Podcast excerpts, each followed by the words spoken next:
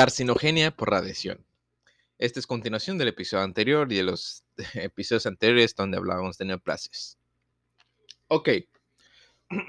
la, la, la, la. radiación de cualquier fuente, rayos ultravioleta de, la luz, de la luz solar, radiografías, fisión nuclear y radioisótopos, es un carcinógeno demostrado.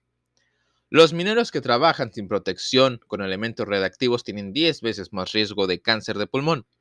Un estudio de seguimiento de los supervivientes de las bombas atómicas lanzadas sobre Hiroshima y Nagasaki demostró un aumento marcado de la incidencia de leucemia tras un periodo de latencia medio de unos 7 años y también un aumento de la mortalidad por carcinoma de tiroides, mama, colon y pulmón. El accidente en la central nuclear de Chernobyl en la antigua Unión Soviética sigue pasando peaje con una elevada incidencia de cáncer en las áreas vecinas. De forma más reciente, se teme que la radiación liberada en una central nuclear de Japón, dañada por un terremoto grave con un, maremoto, posterior, podría traducirse en un aumento significativo de la incidencia de cáncer en las regiones próximas. La irradiación terapéutica en la región de la cabeza y el cuello puede producir carcinomas papilares de tiroides años después. Las propiedades oncógenas de la radiación ionizante se relacionan con sus efectos mutágenos. Produce roturas o reordenamientos de los cromosomas como translocaciones, inversiones y con menos frecuencia mutaciones puntuales. A nivel biológico parece que la, rotura de la doble cadena de ADN es la variante de daño del ADN más frecuente causada por la radiación.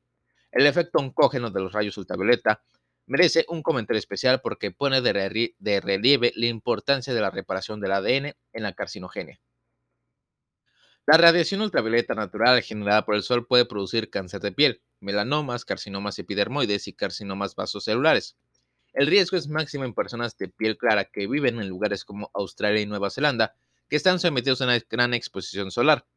Los carcinomas de piel distintos del melanoma se asocian a la exposición total acumulada a la radiación ultravioleta mientras que los melanomas lo hacen en una exposición intensa intermitente como ocurre durante los baños de sol para broncearse.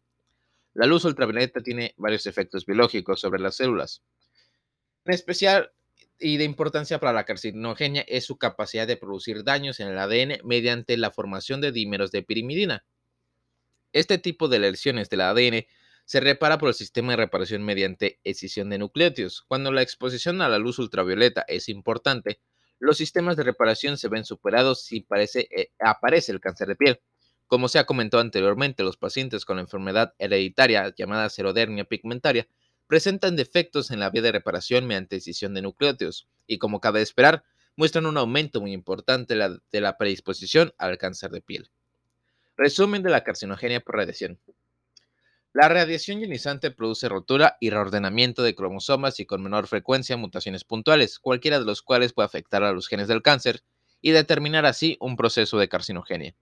Los rayos ultravioleta de la luz solar inducen la formación de dímeros de pirimidina en el ADN que provocan mutaciones que pueden originar carcinomas epidermoides y melanomas cutáneos.